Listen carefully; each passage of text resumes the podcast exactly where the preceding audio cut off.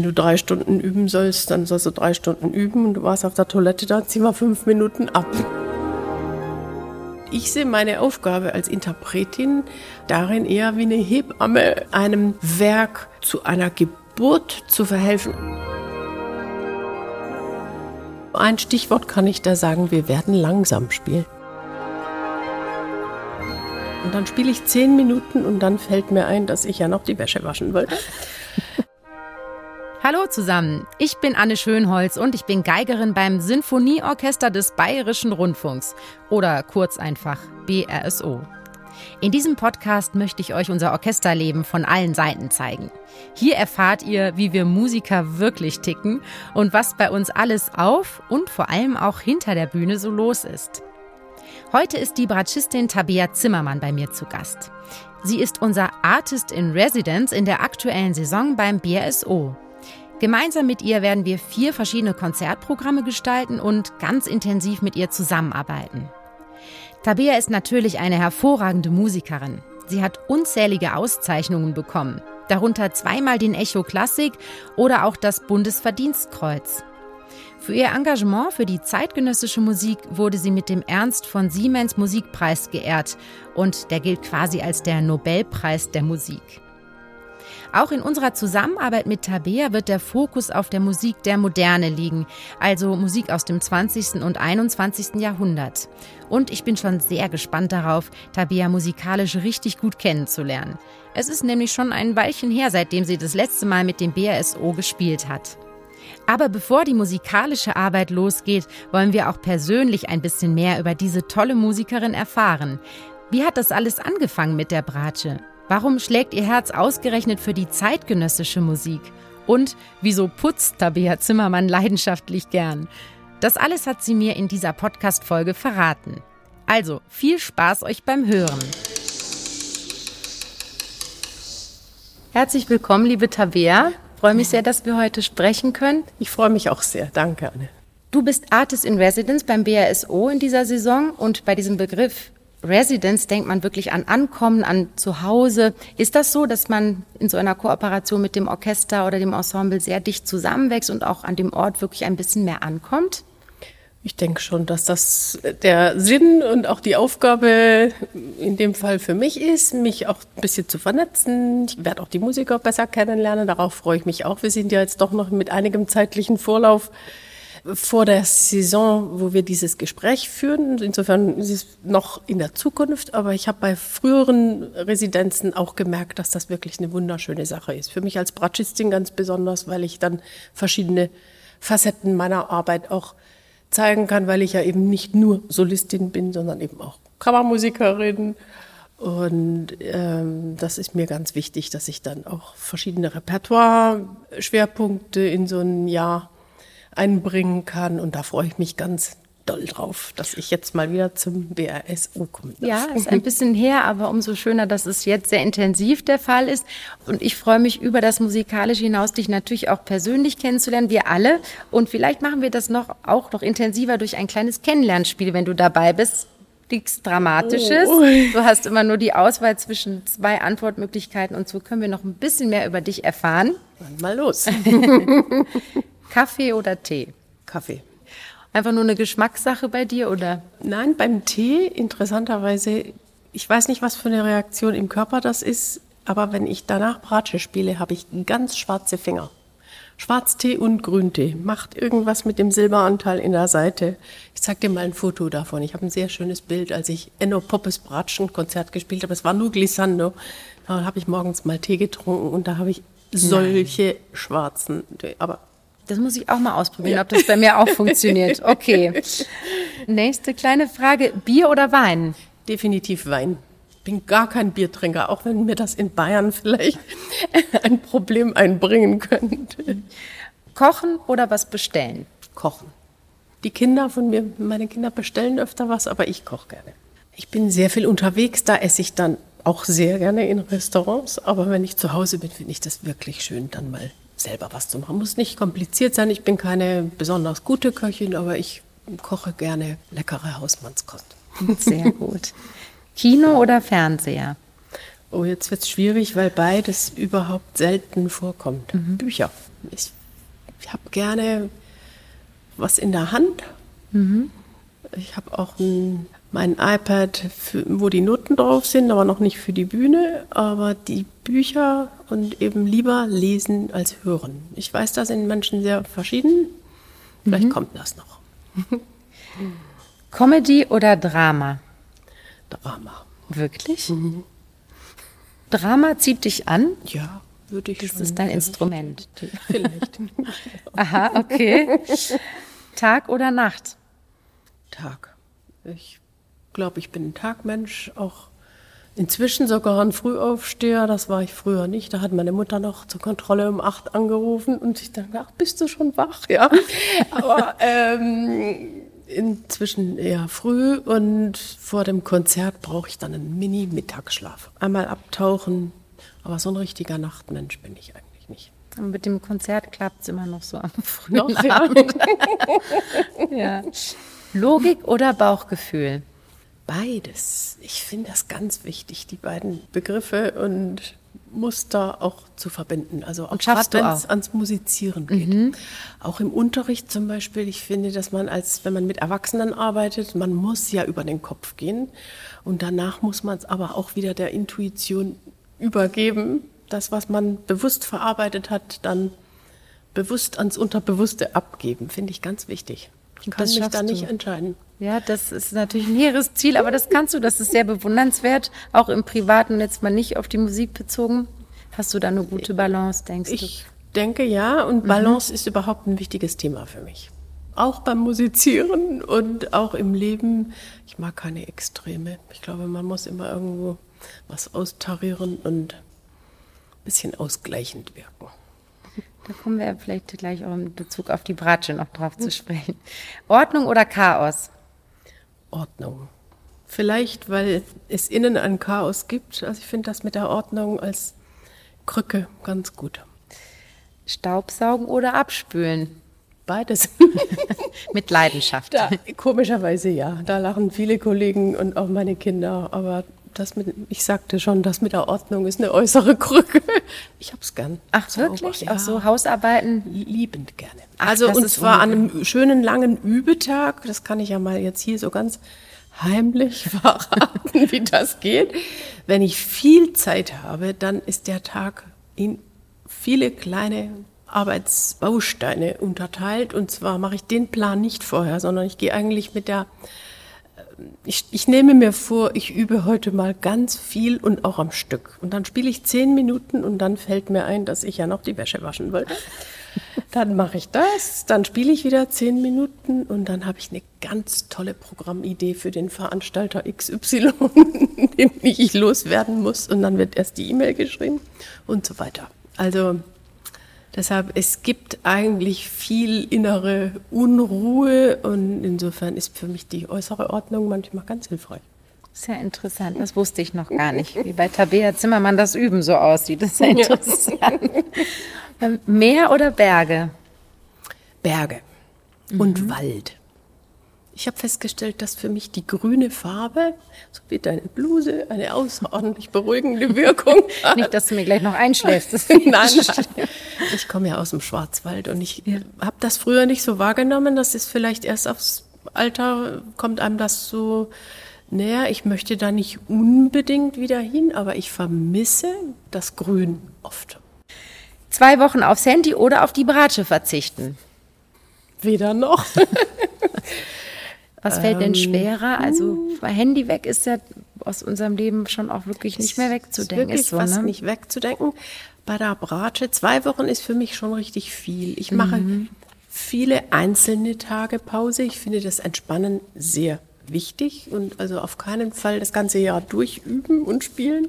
Aber bei zwei Wochen ist ja dann schon die Hornhaut wieder weich, dann macht es danach keinen Spaß mehr. Also aus Erfahrung bin ich da klug geworden. Ich habe einige Sommer früher mal länger Pause gemacht und dann zu schnell angefangen und das hat eine ganze Saison eigentlich mir quasi ruiniert. Okay. Diese blöden Ferien. Ja, ja, ja, das, wie man wieder einsteigt man wieder und in welchem einsteigt. Tempo sozusagen man es wieder hochfährt, ist auch wichtig, ja. Und da habe ich für mich festgestellt, es ist besser, ich mache öfter mal kleine Pausen, aber nicht so die ganz langen Sommerferien. Das, ich kann lange konzertfrei machen, ohne Problem, mhm, aber nicht aber lange ohne Bratsche. Dann kann man immer wieder Hausarbeit zwischendrin genau. machen, man geht. so, das war unser kleines Spielchen. Vielen, vielen Dank. Du bezeichnest die Bratsche, also dein Instrument, als ein philosophisches Instrument. Kannst du das ein bisschen erklären, was du damit meinst? Ja, ich glaube, dass diese Rolle in der dunklen, melancholischen Farbe äh, eben oft auch nicht im Rampenlicht stehend, dass einem das als Musiker die Chance gibt, viel mehr zu sehen als die Hauptstimme, sage ich jetzt mal. Und dass die Bratsche eben eine wirklich sehr nachdenkliche und ja, nicht die, nicht die virtuose Seite. Es gibt auch virtuose Werke, aber das sind dann einzelne Inselstationen sozusagen. Ich finde die Klangwelt der Bratsche sehr reich, vielseitig, aber eben allein schon durch die Stimmlage und die gewisse Trägheit, die durch die dickeren Seiten und alles angelegt ist, einfach eher auf der nachdenklichen Seite. Was ist denn dann bloß die Geige oder die erste Geige? Das mhm. mag ich mir jetzt, habe ich mir noch keinen Begriff mehr überlegt, aber das hm. kann ja wunder, wunderschön sein. Ich, ich liebe es auch sehr. Also ich möchte hier auf gar keinen Fall etwas gegen die wunderschönsten Geigentöne sagen. Die beneide ich natürlich und die fehlen uns manchmal. Mhm. Aber die ich, ich habe mich so mit der Rolle der Bratsche eben auch durch mein ganzes Leben identifiziert, dass ich mir das anders nicht mehr vorstellen kann. Man könnte ja meinen, ob nun Geige oder die ein bisschen größere Bratsche, ist doch fast dasselbe. Doch es gibt so einige Unterschiede zwischen diesen beiden Instrumenten. Also nochmal kurz eingefügt. Wir sprechen jetzt nicht über Kinderinstrumente, sondern über die ausgewachsenen Streichinstrumente. Bratschen gibt es zum Beispiel in verschiedenen Größen, von 39 bis 43 Zentimeter. Das ist schon ein Riesenunterschied.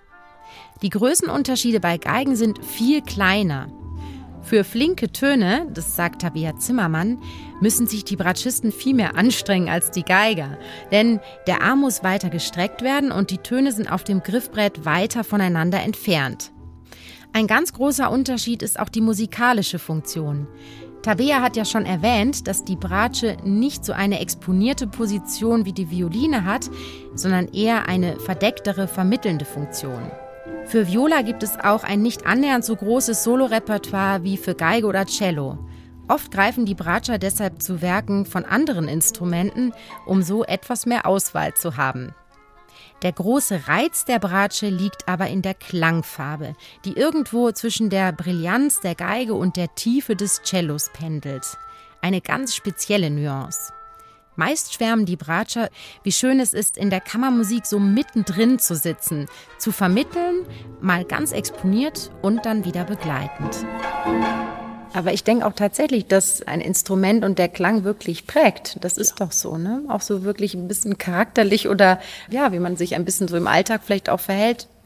Könnte also schon ich sein. muss dazu sagen, dass ich ja auch aufgrund der familiären Situation, in die ich hineingeboren bin, zur Bratsche gekommen bin und das auch, also ich bin die vierte von sechs Kindern, war lange die jüngste, dann kamen nach einiger Pause noch zwei Nachzügler und diese Position des vierten Kindes ist natürlich auch schon eine außergewöhnliche sozusagen oder wo man eben, man, man sieht die älteren Geschwister, man ist schon eben da in ein Netz eingebunden, man ist nicht alleine und dadurch, dass dann eben Klavier, Geige und Cello schon besetzt war, war die Frage, was kann das Kind denn spielen? Denn ich wollte unbedingt mitspielen. Also mhm. ich habe schon vor dem dritten Geburtstag mit zweieinhalb angefangen, mir in Omas Küche immer zwei Holzlöffel zu suchen, habe ein Notenpult aufgestellt, irgendwas drauf und habe dann auf den zwei Holzlöffeln geübt.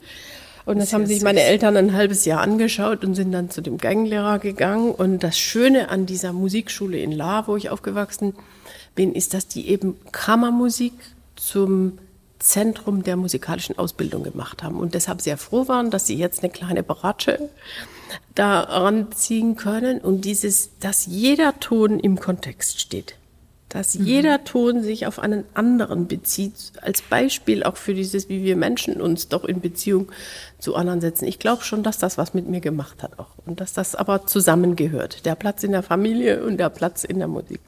Dann war das aber ein großer Glücksfall, dass eigentlich diese gar nicht von dir selber so wirklich getroffene Wahl Bratsche, weil du halt du musstest ja ins Familienensemble irgendwie passen, dass es wirklich genau das Richtige genau. für dich war. Mhm. Aber deshalb kann ich das auch nicht isoliert denken. Ja. Ich hätte doch nicht Bratsche gelernt, wenn ich jetzt ein Einzelkind Ja, verstehe ich. Mit drei Jahren, du hast es eben schon gesagt, war es dann der erste Unterricht an der Bratsche. Und wie war das dann? War das eher ein spielerischer Zugang oder war da schon ganz ordentlich äh, Disziplin angesagt seitens der Eltern? Ja, auch seitens der Lehrer. Wobei ganz am Anfang habe ich das wirklich nur mit allergrößter Freude gesehen. Ich hatte diesen Weg zur Musikschule, mit dem bin ich ja quasi eben schon vorher aufgewachsen, weil meine Mutter immer mit den älteren Geschwistern zur Musikschule gefahren ist und dann die kleine Etappe mitgenommen hat. Da roch es so anders als zu Hause. Da waren diese Klänge, da war der Geigenlehrer meiner Schwester, den fand ich ganz toll. Da wollte ich unbedingt hin zu dem Herrn Mantel. Und dann war ich da und dann ging es aber gleich richtig los. Also spielerisch würde ich das nicht gerade nennen, diesen Zugang. Ich kann dir vielleicht, wenn wir uns das nächste Mal sehen, bringe ich dir mal ein paar Seiten aus den Übetagebüchern, mit denen meine Mutter damals geführt hat. Da kriege ich heute als Erwachsene, ehrlich gesagt, leicht feuchte Hände, wenn ich die lese, weil ich denke, wie kann das, wie kann man das Kindern eigentlich zumuten, innerhalb so kurzer Zeit vom Anfang bis zu den ersten Wettbewerben und so weiter, was da an Übezeit zusammenkommt, das finde ich ein bisschen viel, aber ich habe nicht die Erinnerung, dass ich darunter gelitten habe. Das wollte ich jetzt gerade fragen, ja. weil das klingt sehr, sehr stressig.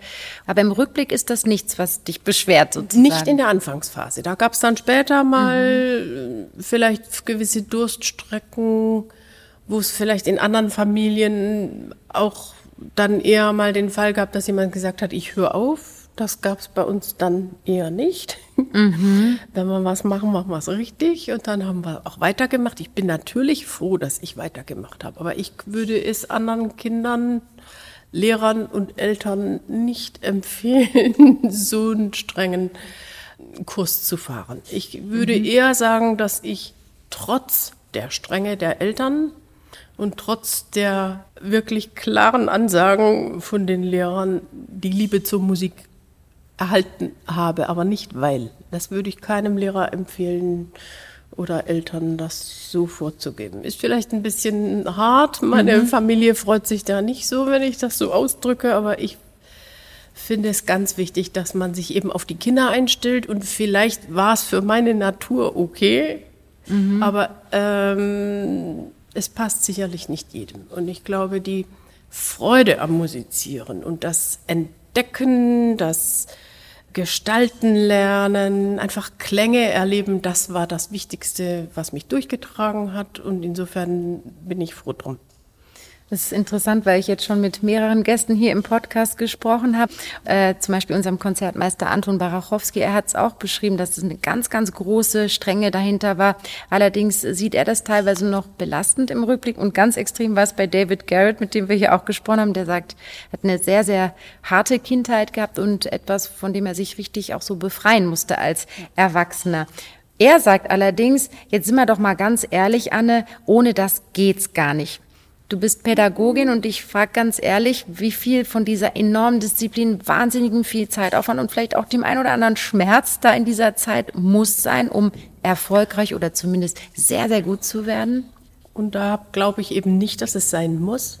Ich kenne inzwischen ganz viele Musiker, die später angefangen haben, aus eigenem Wunsch, also wenn die, es war ja bei mir auch der eigene Wunsch. Insofern, mich hat ja niemand gezwungen, was zu tun, was ich nicht wollte.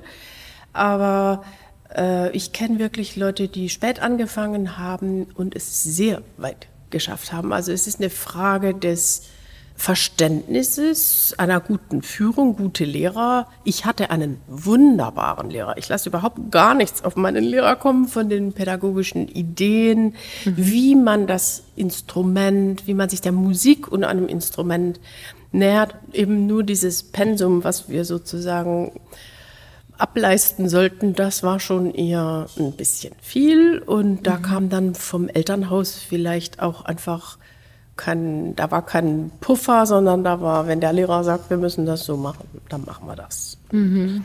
Wenn du drei Stunden üben sollst, dann sollst du drei Stunden üben und du warst auf der Toilette, dann zieh mal fünf Minuten ab. Dann gehst so du wurde das auch mal. Das war schon. Nein. Nee, doch, doch, das war schon eher ähm, ganz genau. Oh, das ist krass.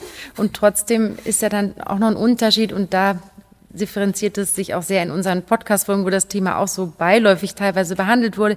Wie gehen Eltern damit um? Ist es trotzdem, merkt man, dass da ganz viel Liebe im Spiel ist oder geht von den Eltern auch noch wirklich teilweise mit Schlägen und allem Möglichen? Also kommt da auch noch ganz viel Drill rein?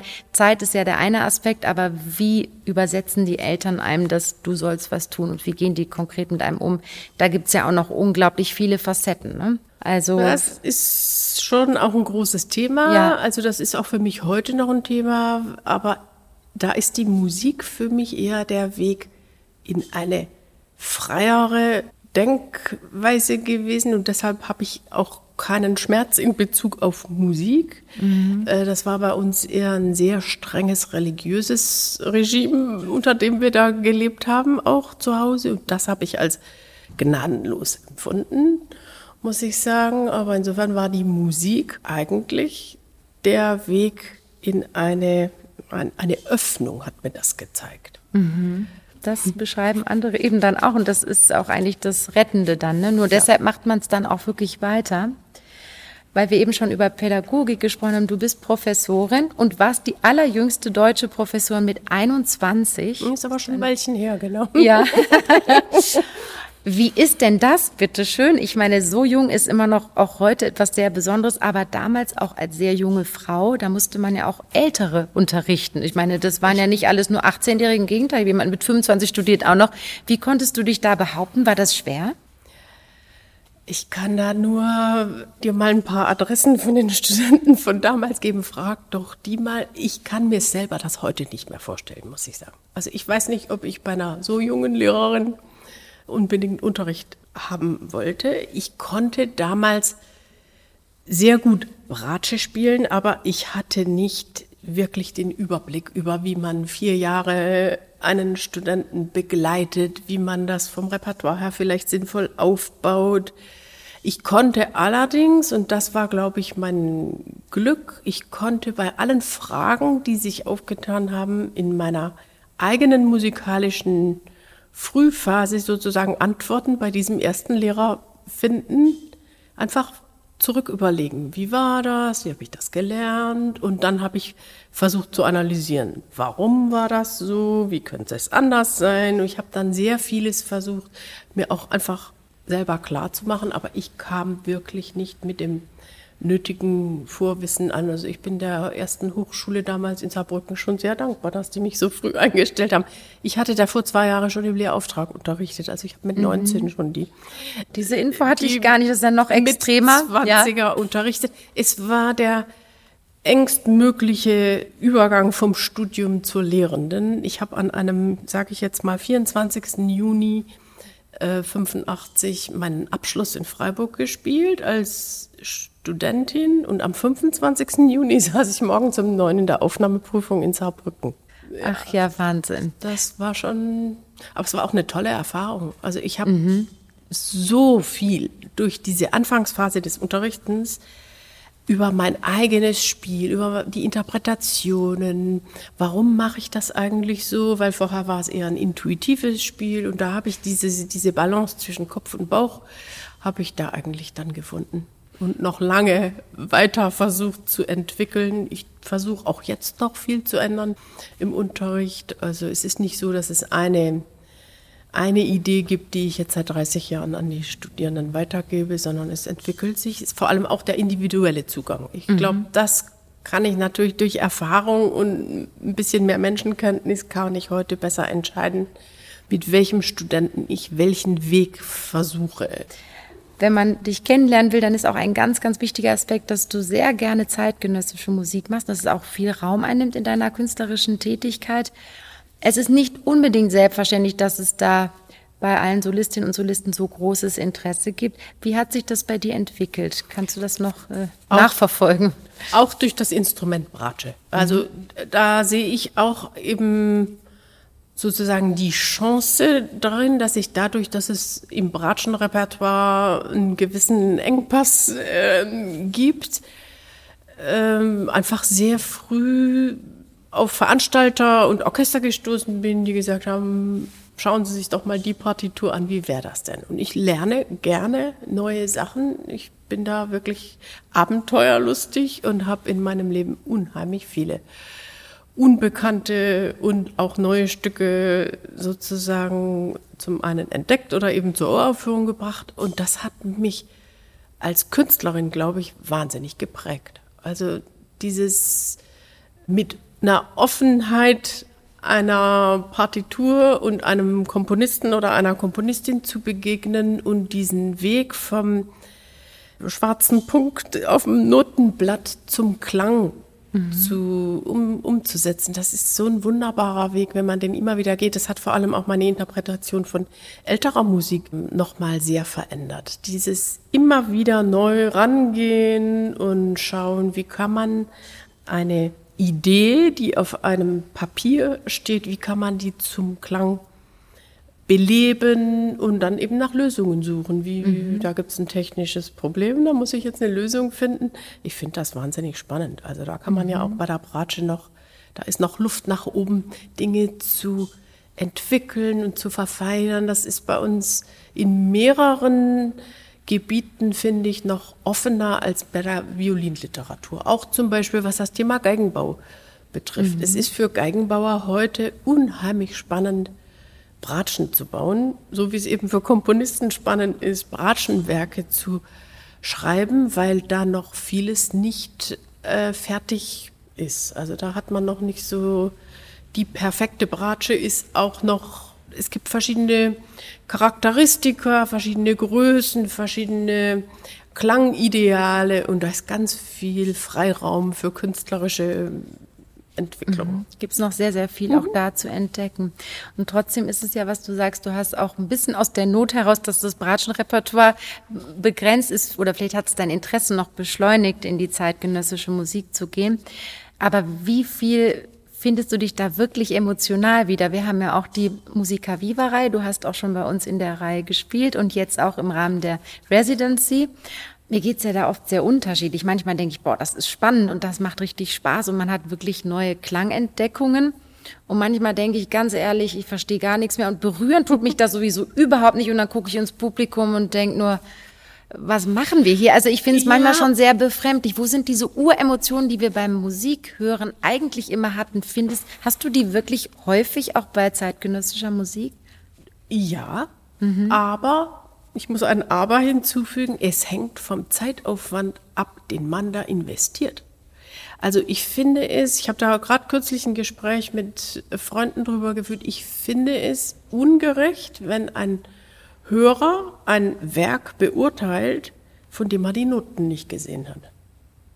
Aber das hat er ja bei, bei älteren Werken auch nicht, ne? Naja, also aber wir haben doch, also wir gehen ja mit einer Hörerwartung auch ins Konzert. Wenn wir eine Beethoven-Symphonie hören oder Mozart oder Brahms oder eben das ganze große Repertoire, dann ist dieses Stück, was da gehört wird, ist den Musikern bestens bekannt, den Dirigenten und dem Publikum. Und ich sehe meine Aufgabe als Interpretin eigentlich darin eher wie eine Hebamme einem Werk zu einer Geburt Geburt zu verhelfen, aber ich sehe nicht meine Aufgabe darin, das zu bewerten. Ich kann das gar nicht bewerten. Also vor allem nicht beim ersten Anlauf. Ich kann das nicht einmal nach der fertigen Uraufführung bewerten, sondern eigentlich erst, wenn ich noch drei oder fünf Chancen hatte und nicht jedes Stück hat diese dritte, ja. vierte, fünfte Chance. Da sehe ich eigentlich die größte Aufgabe. Also, oder auch Herausforderung unserer Zeit, dass wir mehr Risiko einging, was natürlich Geld kostet, das ist mir klar, das ist sehr schwer, große neue Werke zur Aufführung zu bringen, aber eine Bewertung einer unfertigen Sache finde ich ungerecht. Und mhm. für mich ist eine Probe, sogar das erste Konzert ist eigentlich noch nicht wirklich das Wonach man was beurteilen dann Wirklich kann. nicht, ja. weil wir doch manchmal, also es geht mir selber so, dass ich selbst wenn ich das wochenlang, manchmal monatelang mich auf eine Uraufführung vorbereite, weil es einfach technisch so schwer oder noch unbekannt ist und ich noch nicht sicher bin, in welcher Weise das geht. Das Gesamte kann ich mir ja eben auch nur vorstellen, aber nicht wirklich wissen, auf was es geht. Das heißt, ich brauche eigentlich die Uraufführung, dann bräuchte ich eine Aufnahme davon und dann einen zweiten Lerndurchgang, wo ich mit der bereits existierenden Aufnahme und der Partitur weiterarbeiten kann, bis ich es dann in eine Form bringen kann. Und dann kann man es vielleicht beurteilen. Ich finde es echt schwer, zu früh ein Urteil abzugeben, weil wir die Absicht der Komponisten in den zwei, drei Proben, die wir haben, glaube ich, nicht immer umsetzen können. Ich glaube trotzdem, dass wir heute ein einzigartiges nicht daseindes Verhältnis zu der, unserer eigenen zeitgenössischen Musik haben. Ich glaube schon, dass man früher, und wenn es sehr impulsiv und auch zu früh urteilend war, vielleicht mit der Musik der damaligen Zeit sofort irgendwie sich was, äh, eine Emotion, eine sehr klare Emotion äh, geäußert hat. Also da hieß es, das ist ja nichts und das ist viel zu. Aber die Menschen waren richtig davon mitgenommen. Und ich habe oft einfach das Gefühl, äh, klar, urteilen ist eine Sache, aber wie berührt mich das auf, egal jetzt, ob ich es bewundere intellektuell oder ob ich wirklich mich, lassen wir uns heute von unserer Musik wirklich irgendwo hintragen. Aber Manchmal ganz oder schwer, wenn man das verallgemeinert, weil wir haben so viel verschiedene Ja, das stimmt, natürlich, klar. und so viele verschiedene Weisen Musik zu Papier zu bringen. Es gibt bestimmt eine Vielzahl von vielleicht zu überladenen Partituren, vielleicht so, dass man nicht sich zurechtfinden kann, wo Komponisten vielleicht zu viel wollen und sowas. Aber ich glaube, dass jede Generation auch einen gewissen, also man braucht eine gewisse Masse, aus der sich dann etwas vielleicht herauskristallisiert, was dann übrig bleibt. Aber ich möchte nicht die sein, die das einordnet, sondern ich sehe wirklich meine Aufgabe darin, weil es mir Freude macht, da meinem Instrument mehr zu mehr Werken zu verhelfen. Natürlich gibt es auch Werke, die ich zur Uraufführung gebracht habe, wo ich mir selber gesagt habe, das muss ich nicht nochmal spielen. Die gibt's auch, aber es gibt auch viele Partituren, wo ich denke, ich habe eigentlich nur einen kleinen Teil davon verstanden und ich müsste noch viel mehr investieren. Das spricht ja zumindest für die Reihe unserer Musiker Viva, dass es einfach auch darum geht, viel, viel zeitgenössische Musik zu hören. Unsere BRSO-Konzertreihe Musica Viva ist sogar älter als unser Orchester selbst.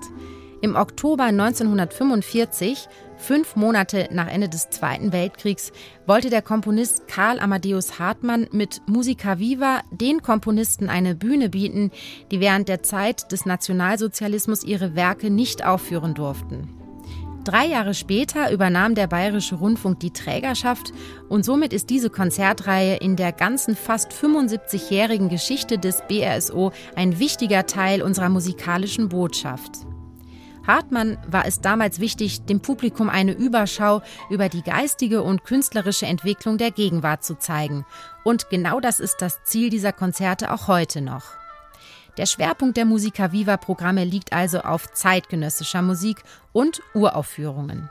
Jede Saison spielen wir mit dem BSO fünf bis sechs Musica Viva Konzerte. Das Schöne ist, dass ja wirklich oft Menschen, die gar nicht häufig in klassische Konzerte gehen, eine große Offenheit der zeitgenössischen Musik gegenüber haben, weil sie eben nicht die Hörerwartung haben, von der du gesprochen hast. Ne? Wie harmonisch wird das jetzt? Kann ich rhythmisch was erkennen? Und je offener man da ist, umso mehr kann man ja entdecken eigentlich dann. Ja, freue ich mich auch, wenn in, im Rahmen deiner Residency werden Ja. wir dich da auch wieder erleben. Genau. Sehr, sehr spannend. Mit einem neuen Werk von Nikolaus Brass. Da freue ich mich auch drauf mit den 44 Streichern. Und äh, da habe ich aber jetzt, muss ich ehrlicherweise zugeben, noch nicht angefangen zu arbeiten. Ich habe die Partitur schon, aber das steht mir jetzt dann für den Herbst bevor. Da werde ich mich dann reinknien. Ich habe auch noch nicht angefangen. Und ich mach's kann immer. aber auch mal verraten, wie das so geht. Ich habe ja vorhin schon ein bisschen von meinem Übetag geplaudert. Also, dass diese Kennenlernphase mit einer neuen Partitur, das ist ein längerer Prozess bei mir. Da liegt dann so eine Partitur auch wirklich manchmal wochenlang ungeöffnet auf dem Klavier. meistens vom Format her liegend auf dem Flügel und nicht stehend ja. auf dem Pult. Und dann blätter ich und dann staune ich und verstehe erstmal nichts, dann mache ich zu. Dann komme ich ein paar Wochen vielleicht wieder vorbei und blätter wieder und versuche. Klingt wie mit der Hausarbeit eigentlich. Ja, ja. Immer also, zwischen, aber es ist so ein sich äh, annähern langsam. Unbedingt. Aha, und spannend. bis das Auge an irgendeinem Element wirklich hängen bleibt, wo ich denke, da steige ich ein. Das, das ist dann wieder eher ein intuitiver, ich brauche einen intuitiven Zugang erstmal und der braucht Zeit. Also ich kann nicht eine Partitur, wenn die aus der Post kommt, das kann man sich nicht so vorstellen, Komponist schreibt, kommt aufs Pult, üben, fertig, Konzert.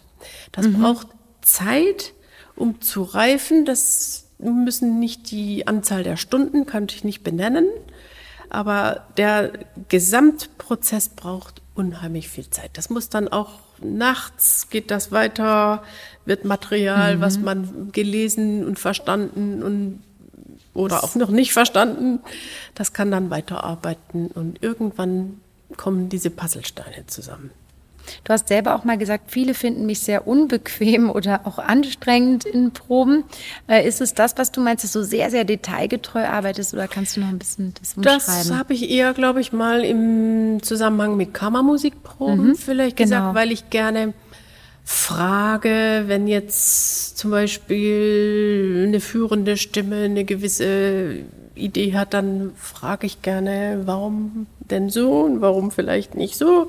Das kommt vielleicht nicht über, aber keine Sorge, ich äh, glaube nicht, dass ich anstrengend bei den Proben mit einem Orchester sein werde. Nein, das glaube ich nicht. das habe ich so auch nicht gemeint. Aber nee, tatsächlich ja gibt es ja riesige Unterschiede auch bei den ja. Dirigenten. Ne? Viele erklären sehr, sehr viel, manche lassen sehr viel spielen.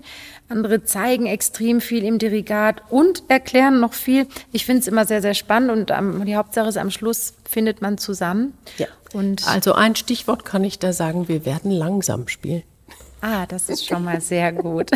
ich finde das langsam üben einfach das, das Tollste. Ja. Weil man Zeit hat, das ist für mich wie ein Mikroskop, aber eben akustisch ja. langsam in den Klang, um so viel wie möglich andere Informationen auch abspeichern zu können und jedem Ton, den man spielt, seinen Kontext zu geben. Wenn man da schnell drüber geht, ist man so ja. fokussiert auf was man gerade spielt, dass man gar nicht die anderen Stimmen so wahrnehmen kann. Also hören und spielen. In jedem Fall. Das ist auch ein sehr schönes Schlusswort. Ich freue mich sehr auf die Zusammenarbeit und dich kennengelernt zu haben heute und dass wir auch heute dich insgesamt besser kennenlernen durften. Herzlichen Dank, liebe Tabea. Danke dir, Anne. Unser Artist in Residence diese Saison beim BRSO, Tabea Zimmermann. Eine tolle Musikerin und eine super sympathische Frau, wie ich finde. Im Dezember geht es dann los mit den ersten Konzerten im Rahmen ihrer Residency. Zuerst mit einem Porträtkonzert in der Tonhalle im Münchner Werksviertel und dann mit zwei Konzerten in der Isar Philharmonie mit dem Viola-Konzert von William Walton. Alle Infos dazu findet ihr auf der Website des BRSO. Ihr wisst ja, in jeder Podcast-Folge rufe ich unseren zukünftigen Chefdirigenten, Sir Simon Rattle, an. Und jetzt ist es wieder soweit. Hallo Sir Simon, wie geht's Ihnen? Gut, super und selbst? Sir Simon, heute habe ich mit Tabia Zimmermann gesprochen.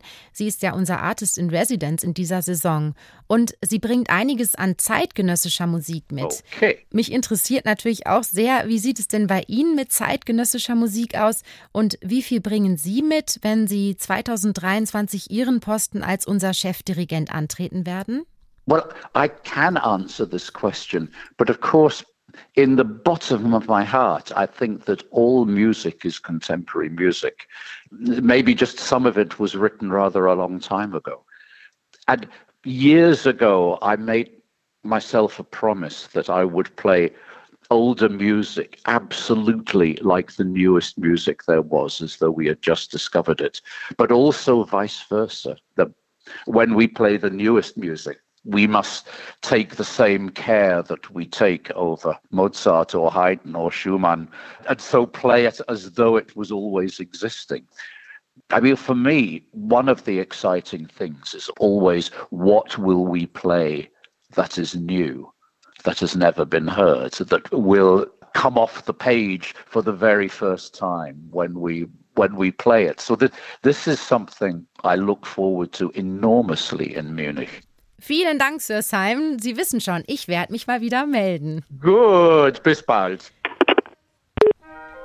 Ja, das ist echt eine typische Sir Simon-Antwort. So kennen wir ihn mit dem BRSO auch schon.